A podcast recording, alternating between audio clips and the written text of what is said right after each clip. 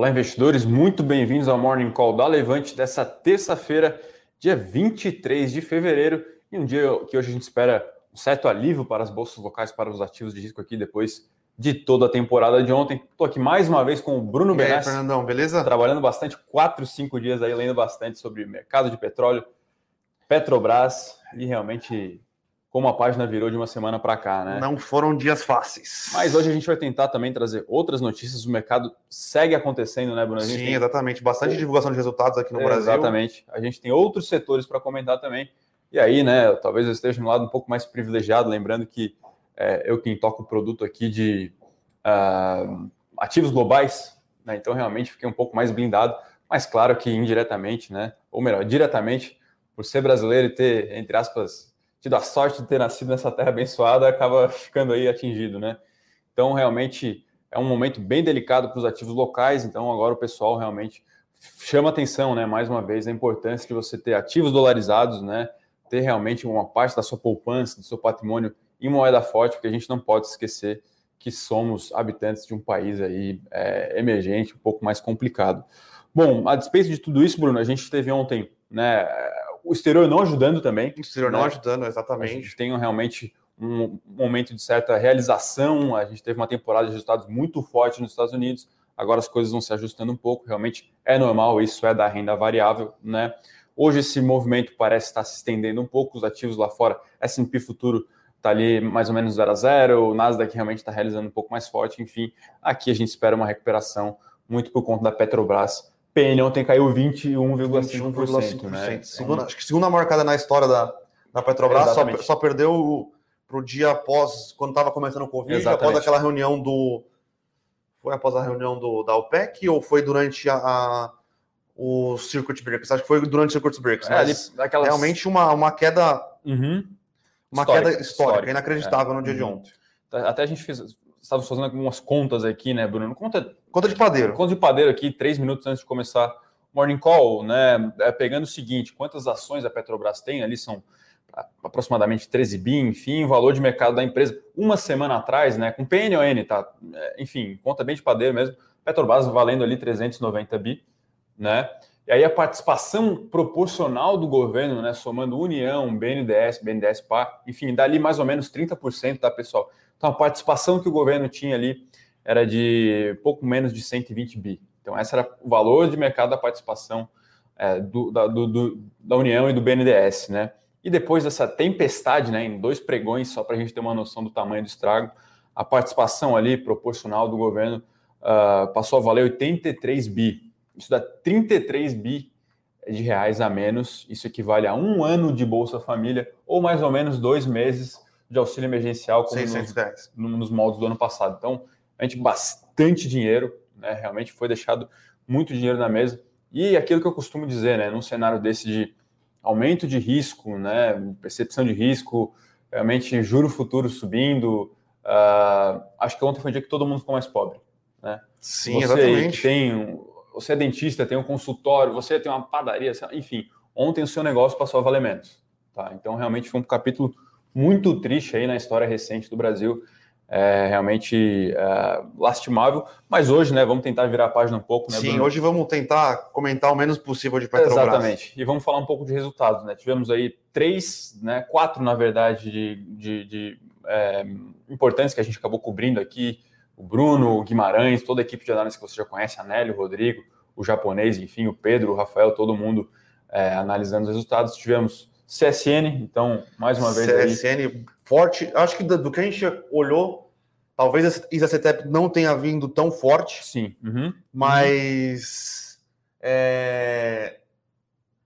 CSN veio muito forte. E o Açaí, né? Que agora o Açaí já está começando a divulgar os resultados separados do Grupo Pão de Açúcar. Lembrando uhum. que o Grupo Pão de Açúcar é, divulga hoje o multivarejo, né? Que é a, a, a bandeira Pão de Açúcar Sim. e a bandeira Extra o açaí divulgando separado, vai, vai ser listado e vai começar a ser negociado na B3 no dia 1 de março. Resultado muito, mas muito, muito forte. Uhum. Muito mais forte do que o, o, o, Atacadão, que é o concorrente né, do, do Grupo Carrefour, que já tinha divulgado bom resultado semana passada, se não me engano, na quarta-feira, é, divulgou quarta-feira à noite, né, na quarta-feira de cinzas.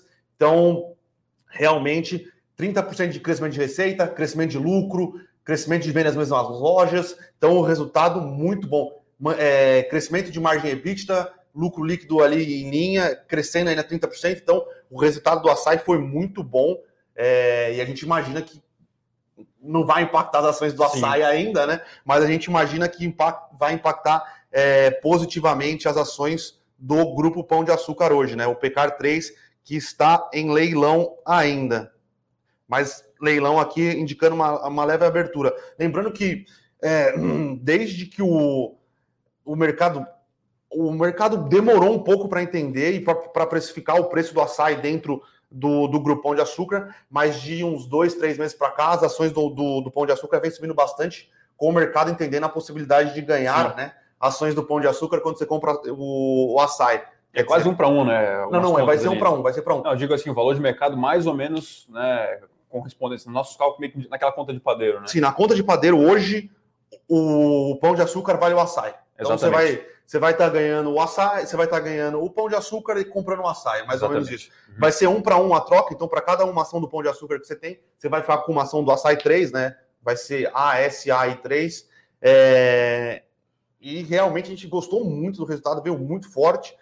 E vamos ver, né? O... Vamos ver hoje com o pão de açúcar, o pão de açúcar, as bandeiras do pão de açúcar, o multivarejo do pão de açúcar tinha alguns problemas de rentabilidade, alguns uhum. problemas de de dívida, principalmente a dívida que ele, do aumento de endividamento que ele teve para conseguir comprar o êxito, né, que é a operação de multivarejo que ele comprou na América Latina, que é Colômbia, Uruguai e Argentina. É, mas o açaí, mesmo quando estava dentro do Pão de Açúcar, vinha com resultados muito fortes. O resultado dessa vez, normal, no, novamente, foi muito, muito forte, tá? A gente tem até um detalhe aqui interessante no nosso newsletter matinal, eu com isso, venda por metro quadrado muito superior, né, ao que apresentou ali uh, Carrefour e Grupo Mateus. Então, aquele resultado realmente que enche os olhos do analista, crescimento de receita, ganho Sim. de imagem. Então, realmente, a gente tem, tem tudo para ação subir, né? É, a nossa expectativa aqui, né, pessoal? Lembrando, como analisamos sempre fundamentos, né? o preço vai ter que correr atrás do fundamento nesse momento, né? Sim, exato. Uh, vamos, vamos falar um pouco agora de CSN, aquele momento meio mágico para commodities, realmente, né, Bruno? É, viu... e o, o, interessante do CSN que não foi só o setor, não foi só a, o braço de mineração que teve o resultado. O braço de mineração teve um resultado realmente muito forte, uhum. muito forte. Mas a parte de siderúrgica também. É, então o resultado da, CSN veio muito, muito forte, tá? A gente gostou bastante do que a gente viu. É, a parte de mineração era mais ou menos esperado, né? Sim. Todo mundo sabia que o resultado ia ser forte. E mas o que surpreendeu a gente positivamente foi o, o resultado bem acima das expectativas na parte siderúrgica. Né? Lembrando que é, a subida do, do, minério de, do minério de ferro no mundo e o dólar meio que emperra né, a importação por, uhum. por parte dos chineses. Lembrando que os chineses também têm uma questão de, de melhora forte né, do, do, do consumo interno, então tem pouco minério, de, pouco aço para exportar. Então, tem pouco aço para exportar para o Brasil e devido ao, ao câmbio alto, a, as siderúrgicas brasileiras elas têm, elas ganham competitividade contra as chinesas. Então, ela conseguiu colocar preço é, e entregou um resultado bastante forte, né? Então, a gente gostou bastante também do resultado de CSN. Então, pão de açúcar é CSN, pão de açúcar não, desculpa, açaí e CSN muito, fortes, muito uhum. bom resultado, tá? Lembrando que a gente viu o, Pão de Açúcar negociar 60 reais, 64 uhum. reais. Aquele preço não fazia sentido nenhum, tá? Uhum. Bom, a gente tem aqui um terceiro resultado aí, um resultado que costuma ser muito mais previsível, né, devido ali à natureza dessa operação, toda contratual, enfim, que é Transmissora Paulista, né, novo nome, novo nome Isacetep, né? Então, foi um resultado aí apresentado na noite de ontem. O resultado acabou vindo um pouco abaixo do esperado, tá, pessoal? Em termos ali de receita, EBITDA, lucro líquido, enfim mas realmente foram alguns detalhes ali mais de cunho não recorrente, né? Então, por um lado, se a gente tem essa, é, esse resultado um pouco abaixo né, das expectativas, a gente tem aí um dividendo bem gordo aí a ser anunciado, né? Lembrando Sim. que esse realmente é um setor bastante perene, bastante é, é, previsível e que realmente gera muito caixa. Então, Transmissão Paulista, pegar um número exato aqui, uh, vai pagar dividendo intermediário de 80 centavos por ação de ambas as espécies e ainda propõe mais um dividendo de 0,79 centavos. Então, realmente é um yield muito gordo, aí, quase R$ 1,60, a ação está 27, então realmente é um, é um yield bem interessante aí. Claro que vamos ver aí como vai ficar o balanço né, entre esse resultado um pouco abaixo e a expectativa de receber um dividendo aí uh, no, no, dia 21 de maio, né? Sim. Então, realmente foi um resultado aí que acabou decepcionando um pouco, mas é realmente uma ação que o pessoal compra para dividendos, né, Bruno? É um setor para isso. É um setor para dividendos. É... Eu acho que no, em tudo que a gente enxerga de riscos, que a gente vem enxergando de riscos nos últimos uhum. dias, eu acho que é o mais, é o mais blindado também, né? Sim. Uhum. Diferente de geração e distribuição, eu acho que o, o setor de, de transmissão de energia é mais blindado aí de, de interferen possíveis interferências que a gente que vem sendo ventiladas, né? Vem sendo então... ventiladas, exatamente. Aí tem uma questão que normalmente, normalmente não, acabou recaindo é, alguns anos atrás sobre as distribuidoras. Né? Então, a distribuidora ela é mais sensível, né? Até fala-se que ela é a arrecadadora do sistema, né? Então, a geradora lá gera energia através das suas usinas, seja qual for a matriz energética, enfim. Aí tem lá dois tipos de mercado, mercado cativo, né, que são os consumidores mais diretos, e outros realmente no mercado de comercialização livre de energia, que aí vem direto para shopping, vem direto para a fábrica, e aí tem as transmissoras, mas na ponta final tem as distribuidoras, e elas são quem acabam sendo mais sensíveis, né, à inadimplência, aos consumidores e no limite até as políticas é, intervencionistas, pelo menos pelo que aconteceu nos últimos anos. Aí muita gente pergunta de Eletrobras, né, que caiu 80%, alguma coisa nessa linha aí durante o governo Dilma, né? Qual que é o medo do hoje, né, pessoal? Já puxando o gancho aí, é que as empresas estatais passem a ser utilizadas como instrumento de política econômica. Então, juro subsidiário, juro subsidiado, desculpa, pelo Banco do Brasil, né, é um medo. Uh, no caso de energia elétrica, é realmente não permitir aumento. No caso de Petrobras, não permitiu aumento também de gasolina. Né? Tudo isso para segurar a inflação. É, esse, é o, esse é o principal temor. Mas lembrando que a Eletrobras limpou bastante o balanço. Sim, é uma nova empresa. É uma nova empresa, é muito mais está muito mais no campo da geração do que da distribuição, enfim, é outro, outro negócio, né? Eu acho, né, Bruno, que agora a gente teve uma lei muito importante aprovada em 2016, que foi a lei das estatais, né? Eu acho que pela primeira vez ela vai ser testada de fato agora, né? Então, é realmente tem alguns áreas de ineditismo, né? Eu já vejo que tem o pessoal perguntando sobre isso. Então, é, a incerteza ainda é alta, né? A gente não sabe se essa lei vai ser bem aplicada, como que ela vai ser interpretada, enfim. Então, realmente, para esses casos de investimento, é, a, gente tá precisa, a gente precisa lembrar que existe a lei de responsabilidade fiscal no Brasil, né? Exatamente. E claramente ninguém respeita ela. Então. Uhum.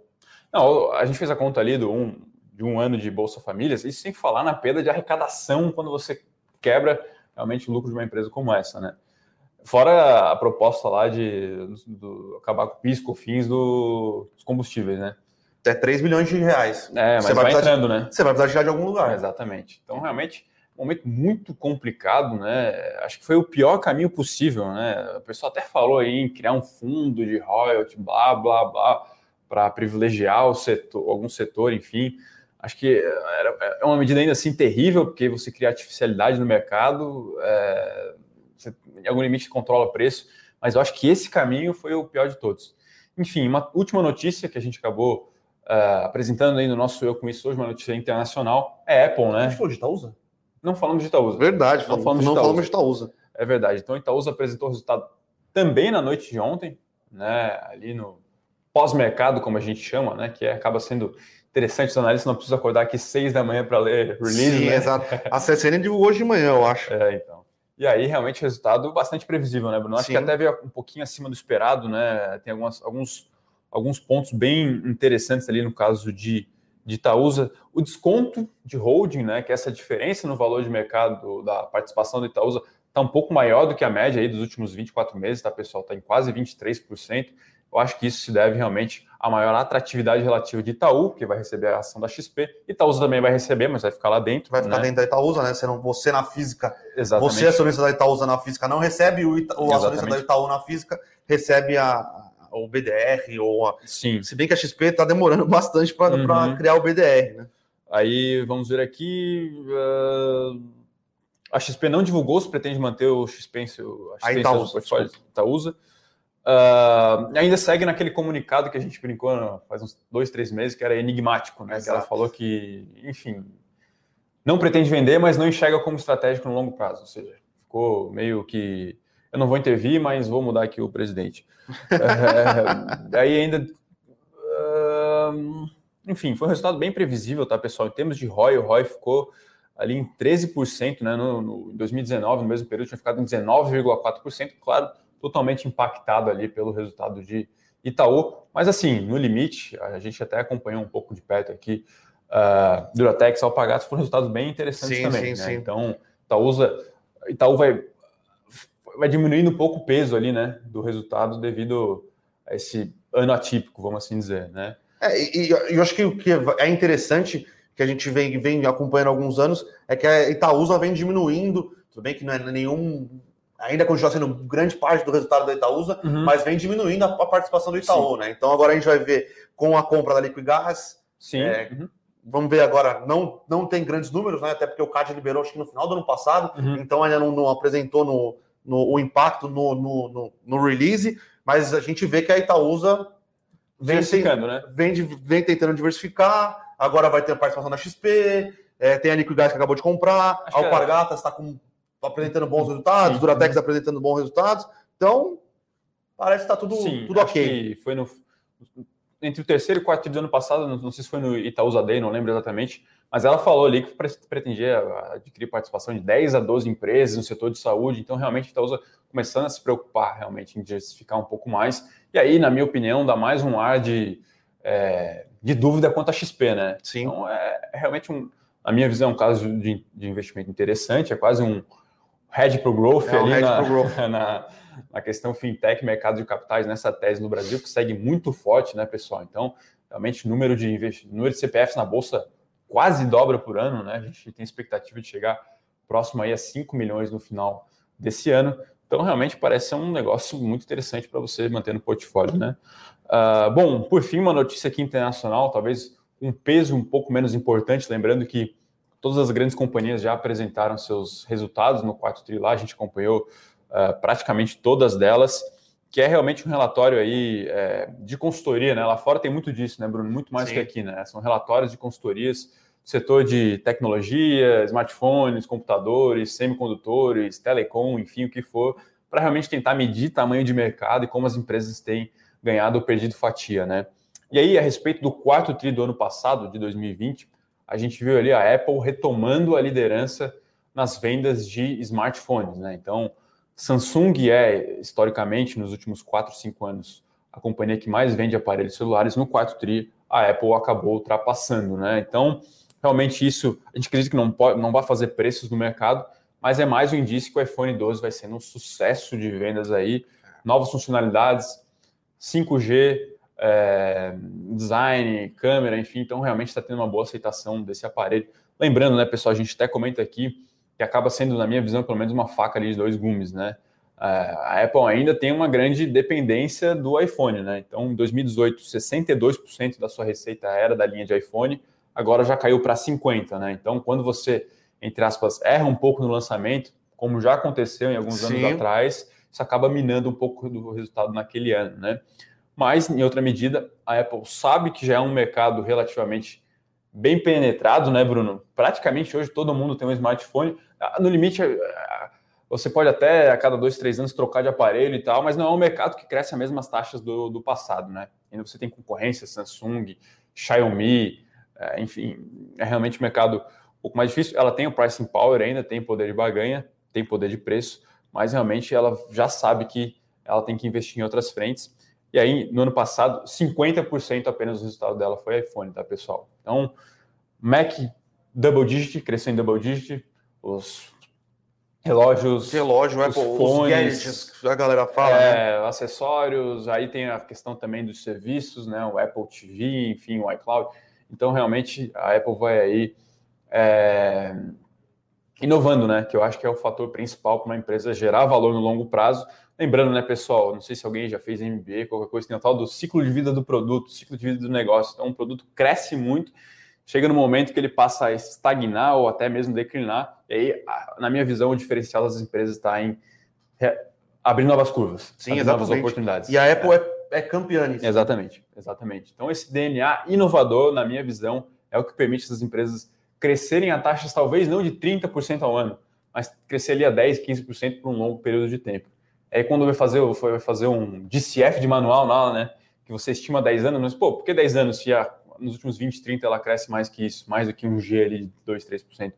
Então, enfim, são realmente casos de investimento bem interessante. Na minha avaliação, realmente o diferencial de Apple, Amazon, uh, Microsoft, enfim, está nesse poder de gerar novas curvas, né? De ciclo de produto, ciclo de negócio, sempre realmente uh, inovando. Bom, Bruno, acho que é isso. Vamos agora partir aqui para as perguntas. Esperamos aí realmente um Q&A, quando a gente costuma brincar, né? Claro que aqui na nossa uh, dimensão um pouco mais calmo hoje. Vamos ver aqui se temos já algumas candidatas a perguntas. Uh, pessoal que manda um bom dia, o Marcos Mazeto, espero que tenha pronunciado correto aí. Já solta aqui o BIF 3, né? Minerva, Minerva até caiu ontem, né? Realmente está ali caiu, abaixo dos 10 caiu. reais. Uh, acho que não, não, não, não, divulgou ainda o resultado. Não divulgou o resultado. Eu vou só confirmar aqui, mas eu acho que está por vir, tá? Mas é o que a gente. Espera-se até dividendos da, da Minerva agora. Dividendos, né? vai gerar bastante caixa, ela continua uhum. com bastante. É... exportando bastante, alavancagem bastante baixa nos últimos. Vem conseguindo diminuir a alavancagem, porque está gerando um caixa bastante, bastante forte, né? Uhum. A gente gosta do setor, é, e a gente acha que o setor como um todo está barato. Tá? Está descolado então, do fundamento. Está né? descolado do, do, fundamento. Deixa eu só ver aqui na companhia quando vai ser. Dia 25, é, quinta-feira. Quinta-feira, divulgação, pós, pós é, pregão, resulta, é, divulgação dos resultados da Minerva. Tá? A gente gosta bastante do setor, tá? Uhum. Então, é, do setor como um todo, a gente acha que proteínas vai continuar um, um tema relevante dinheiro na mão do povo, Estados Unidos, a China principalmente, mudando uhum. a, a, matriz de consumo, é, o dólar elevado faz, é, favorece a exportação. Alguns planos de oferta ainda, né? Algum, né? Exatamente. A, a, oferta, lembrando que a gente teve uma nevasca bastante grande nos Estados Unidos aí nos últimos, nos últimos 15 dias, é, e a gente ainda não sabe direito qual foi o impacto ou não no nos, gado. Nos rebanhos, né? Então, nos rebanhos lá, lá nos Estados Unidos. Lembrando que o Covid, é, ele diminuiu muito a capacidade de abatimento uhum. dos, dos frigoríficos. Então, os estoques de proteína pronta nos Estados Unidos estavam baixos. Não, não, não deu tempo de recuperar os níveis anteriores. E agora você vem com Covid que tava, agora está melhorando nos Estados Unidos, mas estava pior. Então, diminuiu-se a capacidade de abate dos, dos frigoríficos, estoque baixo e uma possível aí diminuição do rebanho, a gente não sabe o que vai acontecer com a oferta de proteína nos Estados uhum. Unidos. E aí, o interessante é que a Minerva tem a maior parte da sua produção no Brasil. Uhum. Então, é, eu acho que esse pode ser um trigger de curto prazo para as ações é, da Minerva, tá? Ela, ela não teve nenhum problema de oferta, diferente aí do, dos competidores, né? Lembrando que Minerva, é, Marfrig e JBS tem uma exposição relevante ao mercado de frigoríficos nos Estados Unidos. Então a gente ainda não, não consegue é, quantificar é, as duas empresas. E aqui mais uma diferença, tá? Hoje em dia a gente considera a JBS tem exposição a, a trading, né? Tem exposição a esse trading de comprar boi, matar boi e vender carne, é, mas ela tem uma parte muito forte de alimentos processados através da Seara, uhum. coisa que a Marfrig e a Minerva ainda não tem, né? Então elas são empresas, basicamente, compra o gado, abate o gado, congela e vende a, uhum. a carne. Então é, a JBS vem tentando virar um player de alimentos globais e não um player de puro play, um, um, um play puro de proteína, né? Mas a gente go continua gostando do setor, tá? Pablo Costa de Almeida aqui fala que o Paulo Guedes é um banana, achei que iria fazer muita coisa, acabou não fazendo nada por N motivos, frustração total. Olha, compartilho com você o sentimento de frustração. É, Tem-se muita dúvida se realmente ele deixou a desejar ou se ele é uma espécie de guardião, né? Se a coisa não seria ainda pior, naquela né? velha história. Ruim com ele seria, talvez fosse muito pior com ele, tá? Mas de nenhuma forma eu tô querendo passar pano aqui, né? Só para só deixar claro. Uh, Guilherme Chacur, quais ações segura a serem adquiridas nesse momento mais volátil do mercado? Há risco de o Bolsonaro realmente influenciar no setor elétrico, como foi com a Petrobras? Olha, está um black box temendo, né? Então, realmente a gente não sabe, né? A gente não, não esperava, por exemplo, uma grande aderência, uma greve de caminhoneiros, de repente parece que o peso era muito forte ao ponto de justificar uma interferência daquele tamanho ou não, né? Então realmente fica muito é, incerto, né? E aí a gente aqui, como uma posição institucional, decidiu zerar tudo que tem uh, peso estatal. Né? É, lembrando que a gente teve a questão envolvendo o comando da Bolsa, da, a comando da Petrobras, a gente teve no final do ano passado a agência reguladora do Paraná é, entubando o, o reajuste na Sanepar. Uhum. Então, a gente acha que é um, um momento institucional e, e, político bastante complexo no Brasil. Uhum. É, lembrando que o, o, o Ratinho Júnior, que é o governador do Paraná, é, é, é bastante parceiro do, do, do, Bolsonaro, né? Inclusive, é, mostra que é, alguma das, das, das, plataformas liberais que foram eleitas, na hora que o bicho pegou, não foram tão uhum. liberais. Então, é, é, é, um, é uma conjunção de fatores que fizeram a gente tomar essa decisão uhum. institucional da Levante de é, não ter mais exposições nas empresas, nas empresas estatais, tá? Aqui o Márcio, uh, se tivéssemos hoje 40% da, da população investindo no mercado financeiro, o presidente pensaria melhor em fazer as canetadas nas empresas? Olha, sinceramente, eu acho que não, até porque, na minha visão, o maior impacto, o impacto é muito maior do que a mera deferência na Petrobras e a gente não pode esquecer o dinheiro que tem de, de fundos, fundo de previdência, da Petrobras, do Banco do Brasil, da Caixa, tem muito dinheiro investido, muito dinheiro mesmo, então, no limite, isso acabou mexendo com a aposentadoria da galera, tá? Mas realmente é um papo que eu não vi ninguém falando ainda, mas na minha visão é bastante relevante e grave. Uh, vamos ver aqui mais algumas perguntas. Aqui, a pergunta da Raíssa Leira é uma pergunta interessante. Bom dia, poderia explicar o impacto do aumento da taxa de juros nas concessões rodoviárias? É... Larissa, normalmente aqui o impacto é se as curvas de juros de longo prazo é, aumentarem. O que acontece? Normalmente, não só empresas de concessões rodoviárias, tá? Mas empresas de saneamento, construção uhum. rodoviária, é, empresas que têm fluxo de caixa mais é, previsíveis ao longo do tempo, né? Porque lembrando, as concessões rodoviárias eles fazem o um investimento agora, é, seja através de um bid de uma concessão ou de é, compra de um aeroporto, como é o caso da CCR, uhum. e tem mais ou menos projetado quanto vai ser o fluxo de caixa ao longo dos próximos anos, né? Inclusive o bid da, dessas concessões é feito nessa projeção de receita no, durante o leilão. Conforme você aumenta a taxa de juros futuro, que você você tem que trazer esses fluxos de caixa para valor presente para conseguir precificar a melhoração. Quanto maior é o, é o, é o juros futuros que você desconta, né? desconta esses fluxos de caixa, menor é o valor da ação no presente. Uhum. Então é isso. Quanto maior for os juros futuros, menor é o fluxo de caixa futuro, o fluxo de caixa presente dessas empresas de concessão rodoviária, e é por isso que tem um impacto é, esse é um impacto puramente financeiro, né? Uhum. Mas lembrando que concessões rodoviárias dependem é, de, de organização jurídica. É, então, além desse impacto dos juros futuros aumentando, um cenário de desconfiança institucional no Brasil pode trazer mais esse impacto, porque o pessoal pode pensar, pô, e aí, como é que vai ser a questão do reajuste tarifário? Como é que vai ser os próximos leilões? Uhum. Então, é, é a parte financeira do aumento de juros aqui pensando só o aumento de juros sem levar a consideração é, tudo que envolve o institucional e o risco institucional que ocorre, né? É, é um momento muito difícil agora para o Brasil. Eu acho que é, tudo. Acho que um capítulo importante disso tudo, pelo menos nos próximos meses aí, é a reunião do Copom, né? Exato. Acho que ficou muito na cara que realmente estava no lugar errado aqueles juros ali, né? Exato. E a gente. E eu, eu tenho falado isso faz algum tempo, tá? Uh, existem várias coisas a considerar, por exemplo, o GPM já estava acima dos 20%, né? A inflação medida pelo IPCA não teve ali o, remix de cada das categorias que foram mais consumidas. Então, realmente foi. Uh, Fala-se agora é um, um, aumento de que? Meio por cento, pelo menos, 1%, enfim. É, a gente tem que ver o que vai acontecer, né? A gente achava que, o, que os fundamentos do Brasil não, não, não condiziam com uma, com uma taxa Selic de 2%, uhum. né? Então, uhum. Agora, a inflação, não só no Brasil, tá? A inflação no mundo está acelerando. Uhum. Você, você pega os, os, os índices de preço na Europa, nos Estados Unidos, impactados principalmente pelo aumento do preço das commodities, Sim. e estão uhum. subindo. É... E agora tem uma questão de risco fiscal maior, uma questão de risco político maior. Então a gente espera que agora em março o Banco Central já venha ali com um aumento na taxa de juros. Vamos ver. Uhum. Se não vier, não sei como o mercado vai agir, porque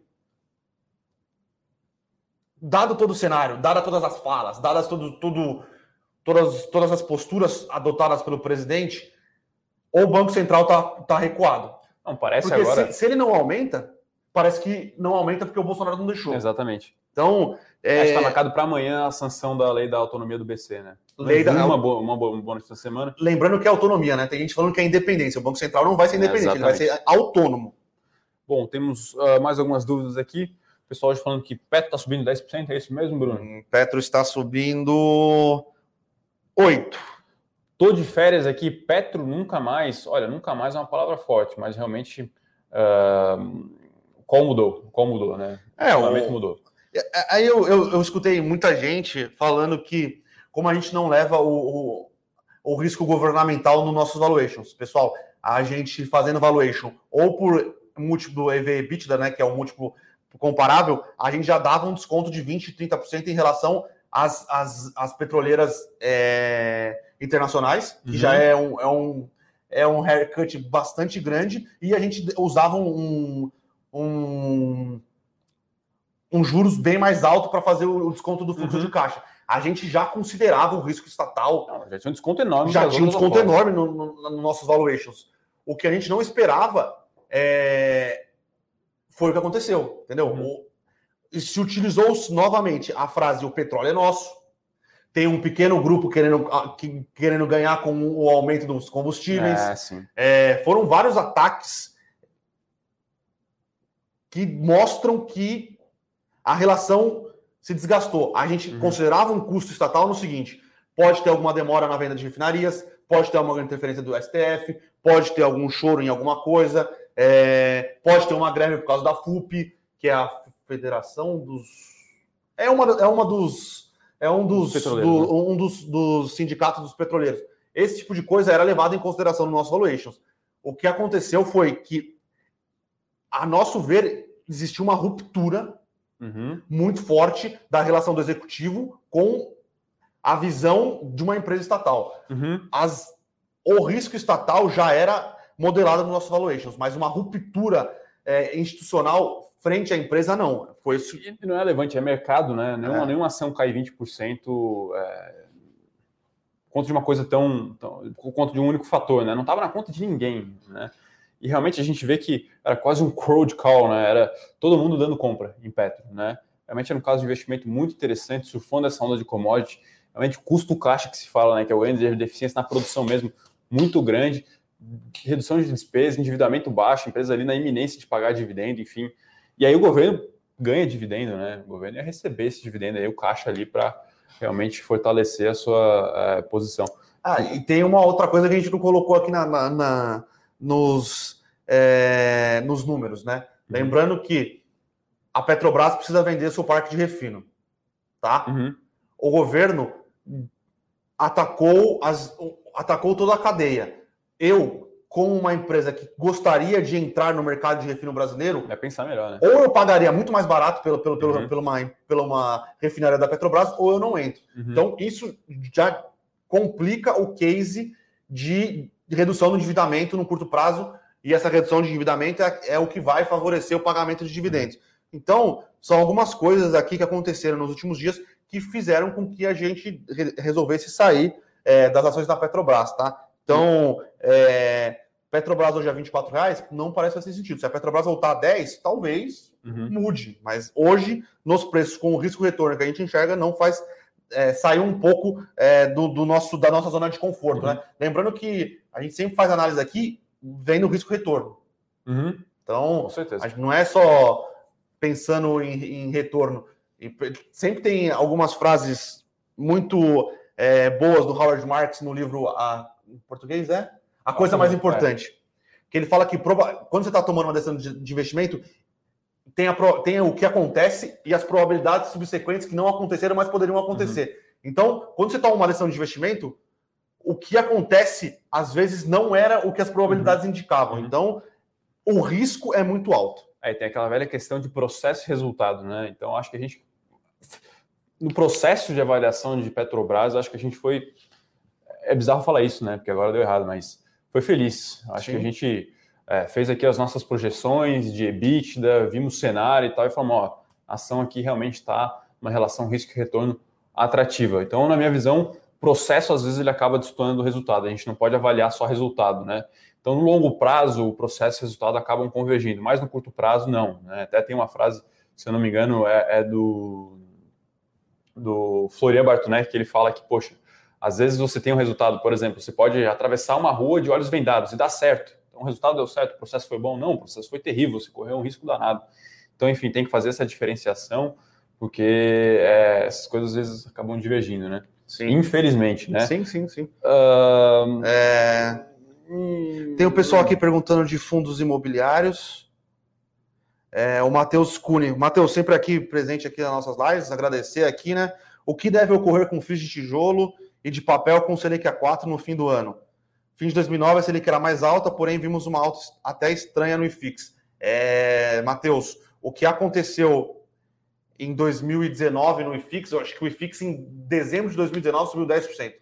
Uhum. O que aconteceu foi, era um mercado que vinha crescendo aos poucos, mas conforme a, a, a, o, o, CDI foi caindo e os fundos de, de crédito privado foram tendo a diminuição da sua rentabilidade por causa da queda da renda fixa, a diminuição do spread, muito investidor que estava ganhando um dinheiro ali é, tranquilo, entre aspas, né? Porque risco de crédito parece tranquilo até se tomar um default, migraram para pro, pro, os fundos imobiliários. E aí a gente viu aquela explosão. Isso foi o que aconteceu em 2019. Pensando o, um CD, uma Selic a 4, eu não, eu não imagino um, um impacto grande na rentabilidade dos fundos de, de nos fundos imobiliários, tá? Lembrando que 4% de juros no Brasil é um juros bastante baixo.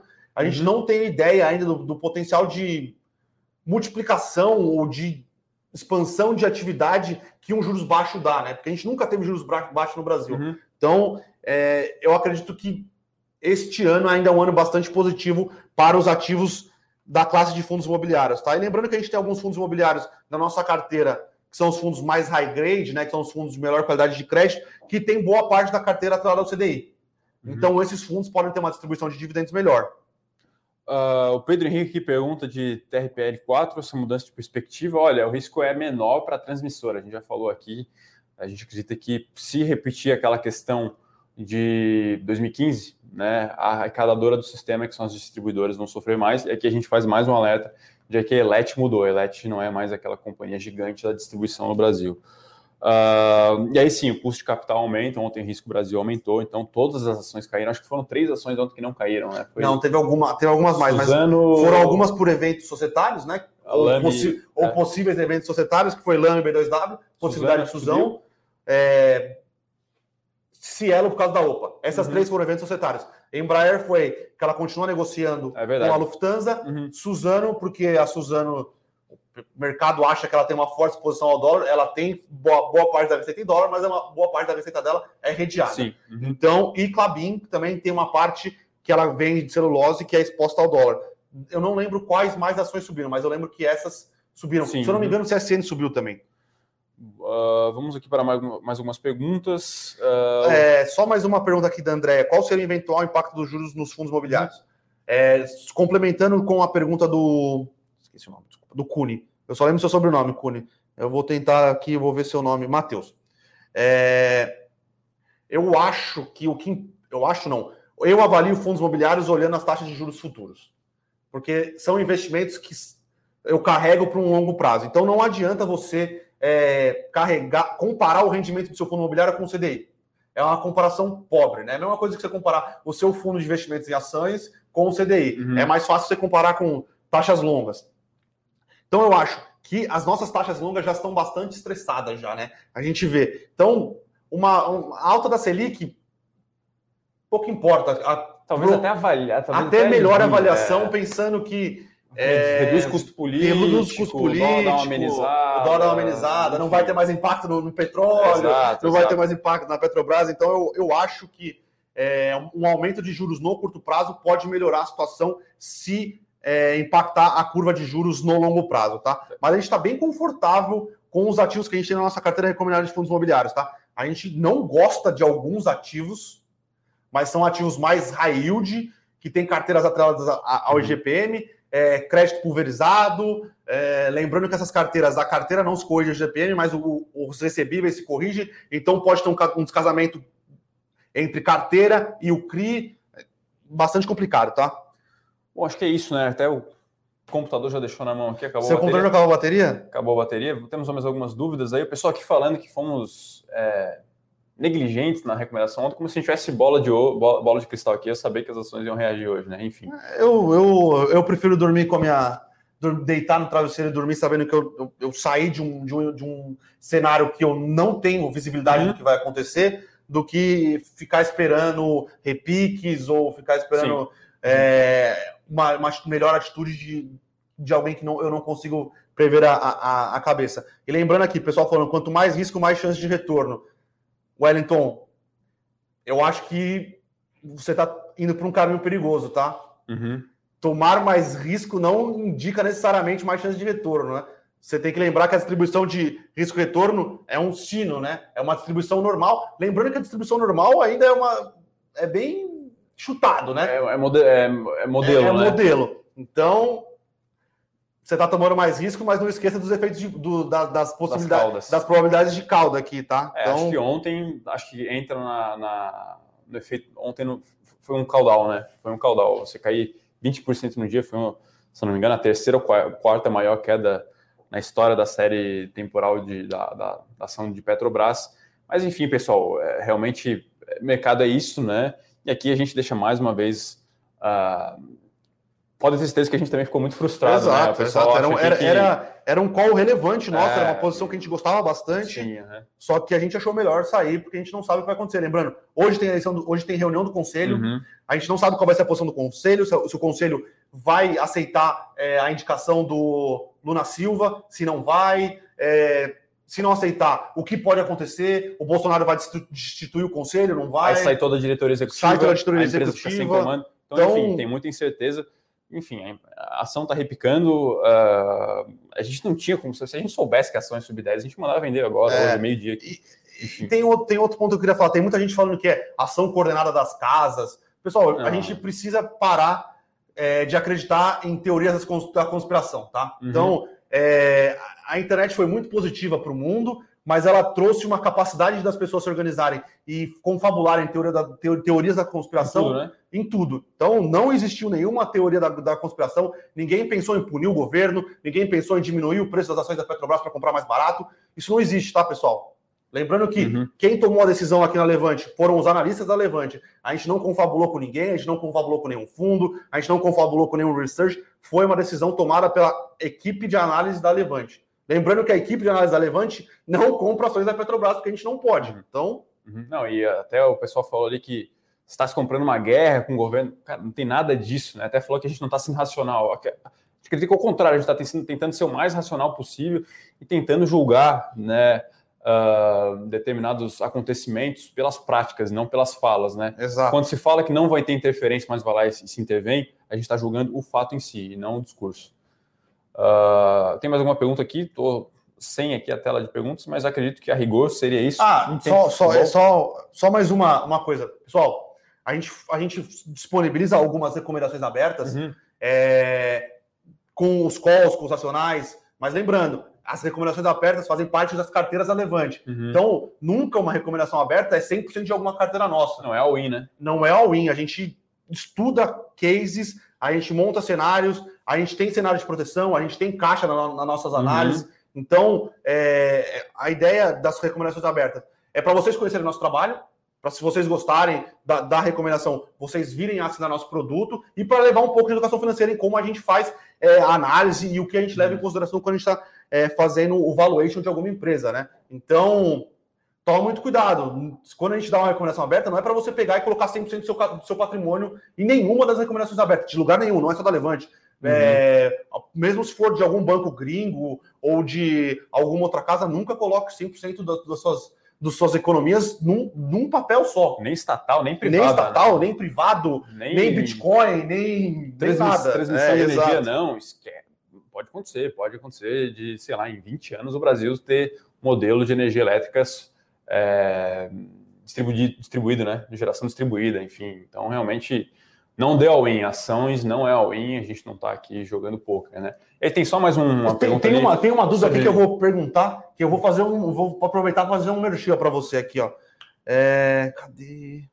Acho que é sobre Salesforce, né? Sobre Salesforce. Eu falar exatamente sobre isso. Salesforce é um, mais uma recomendação aberta aqui de investimento que a gente tem, né, Bruno? Lembrando, né? Então é para você compor a sua carteira, né? A gente tem uma recomendação de Salesforce, uma empresa é, que a gente brinca aqui que opera nas nuvens, né? Então ela, é, ela oferece ali o Software as a Service, né? O SaaS, né? Então realmente uma nova maneira aí de fazer software que começou a ser desenvolvida faz mais ou menos uns 15 anos, né? Na qual você simplesmente acessa o computador, entra lá num login, você tem lá é, acesso a, ao, ao, programa, né? É o contrário do passado que você tinha que comprar um CD, uma licença, enfim. Então realmente é um negócio que mudou. Ela opera, ela trabalha principalmente no mercado de CRMs, né?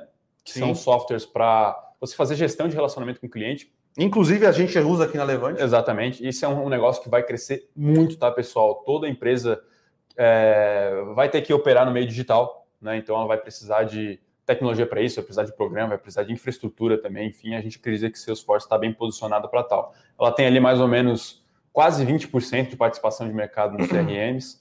Então é realmente um caso de investimento que a gente gosta bastante. Empresa redondinha, também faz aquisição. É um modelo que, na minha visão, já passou ali da promessa, né? Não é mais uh, não é mais o atacante do Palmeiras lá, o Gabriel Veron, já é realidade. Gabriel Veron já é realidade?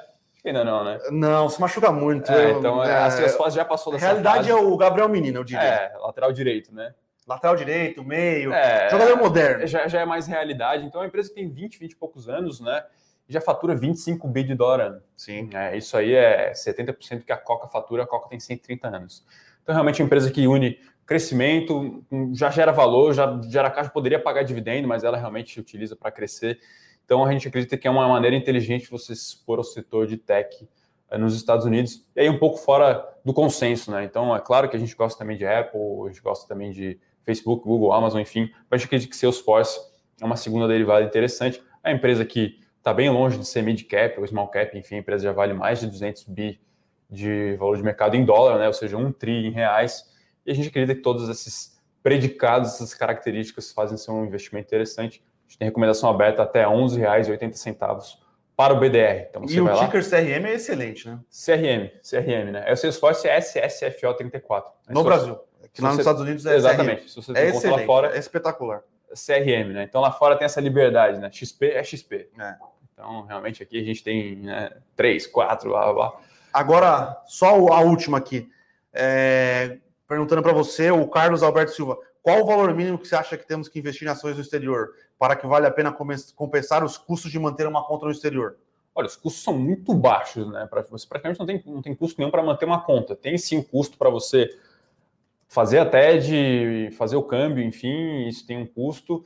Se você operar BDRs no Brasil também tem spread, tá? Ali no, que é a diferença entre o preço do BDR em reais para dólar. É, olha, a gente acredita que é um valor meio de manual, que 10% da sua carteira de risco tem que estar em ativos no exterior. E aí tem-se algumas modalidades, né? Tem, por exemplo, fundo aqui no Brasil, a gente até gosta de alguns da Western, por exemplo, né? Uhum.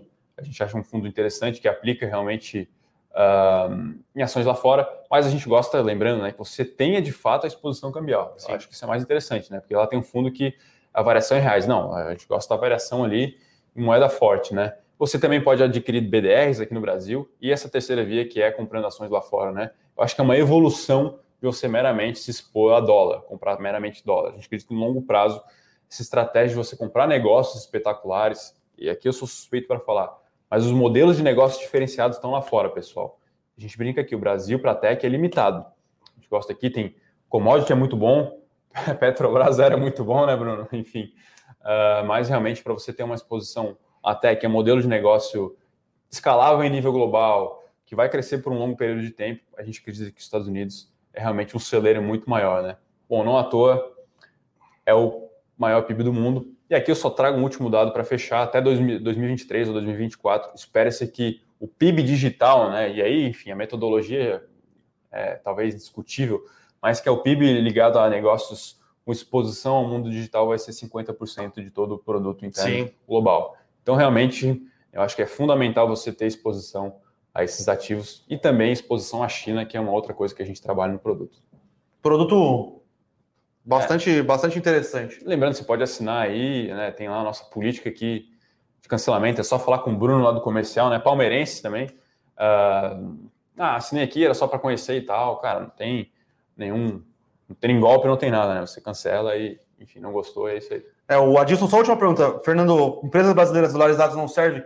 Lembrando que, lembrando que são poucas empresas é, brasileiras que têm receita e custo. Receita e custo em dólar, tá? JBS talvez seja o player JBS, os, os, maiores, os players que têm receita em dólar e custo em, em, real são três. Pensando de cabeça aqui.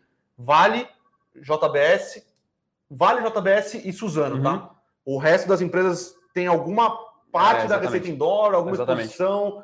Tem algumas que têm exposição e custos em dólar. Uhum. Então. É, a gente acredita que, por exemplo, se você comprar quatro empresas vai, que acho que são as mais conhecidas, comprar BDR de PagSeguro, de Stone, de Meli, no futuro aí de XP, não é uma maneira que você vai se expor a ativo internacional. Né? Então, na cotação a mercado, o mercado ajusta câmbio, porque o, o, resultado da empresa, o fluxo de caixa, que no limite é o valor justo do, da companhia, é em reais. Então, o dólar ele é ajustado, né? a gente vê isso aí em XP.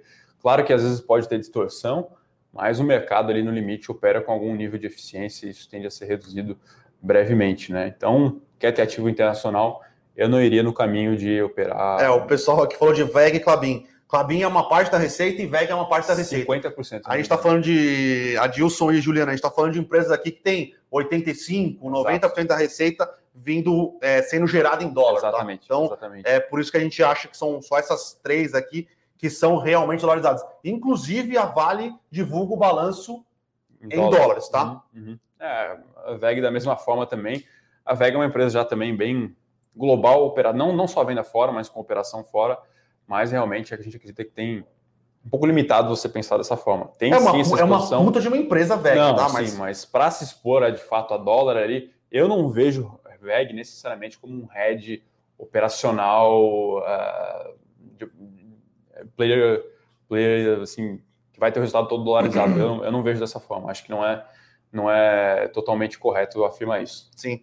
Só acho que agora já é, o Fernandão já, já vendeu um pouco o peixe dele aqui. Então, acho que tinha algumas perguntas aqui de investidor de investimento global. Normalmente, quando o Brasil passa por esses, esses choques uhum. é, políticos, né, o pessoal começa realmente a pensar um pouco mais em diversificação. A gente Sim, lembra, uhum. ter um pouco de diversificação em investimento no exterior é fundamental para qualquer carteira, uhum. seja nos bons momentos, seja nos momentos Sim, ruins. Uhum. É... Acho que é isso, né, Fernandão? É, é bem Sempre um prazer né? recebê-lo aqui. Sim. Lembrando que semana que vem vai ser mais difícil de receber aqui, né? Porque a gente vai estar no meio das finais da Copa do Brasil, é. então acho que não é bom a gente ficar muito exatamente, perto. Exatamente, exatamente. até perguntei aqui quem está maior crise, o Grêmio ou o Palmeiras, né? Realmente, acho que ainda é o São Paulo. É, exatamente. Mas, enfim, deixa eu Estão chamando o Paulo Guedes até de Daniel Alves, que no momento de crise não aparece para na entrevista. Não sei quem é, inventou tá, esse tá apelido sumido, aí, né? tá mas tudo bem. Ou só uma última pergunta. A Glaucia perguntou para você falar de novo o ticker da Salesforce. SSFO34. Aí você vai ter lá a cotação. Esse é o BDR, né? Esse é o BDR. Então você tem lá a cotação em. Você vai ver a cotação no seu home broker em reais. Então, mas a gente recomenda comprar até 11,80 dólares. A gente faz em dólar. Enfim, a, a, a volatilidade da moeda é diária, né? Então você tem que dividir isso aí pelo câmbio do dia. Então pegue lá quanto está SSFO34, divide aí pelo câmbio, quanto está o câmbio no momento, Bruno? 5,40 aqui. Eu só tem o futuro aqui, mas ah, já pra... funciona. Cadê o dólar futuro? Dólar futuro.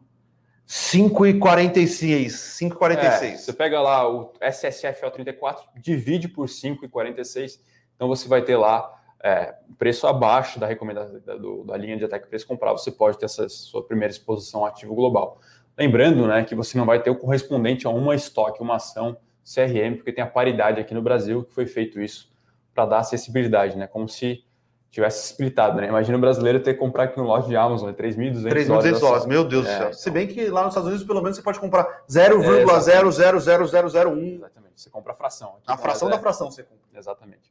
Mas acho que é isso, né, pessoal? Então, fica o convite para conhecer o produto investimento global, né?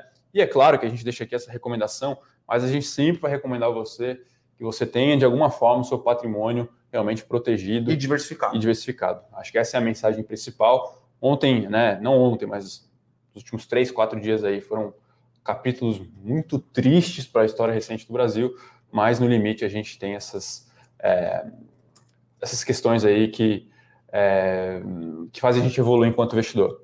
Vamos deixar um abraço aí. Amanhã, quarta-feira, tem mais. Valeu, pessoal. Amanhã mais um Morning Call da Dia Levante. 24, o pessoal aqui da análise vai estar aqui batendo papo com vocês na abertura de mercado. Hoje tem divulgação de resultados, tá? Grupão de Açúcar.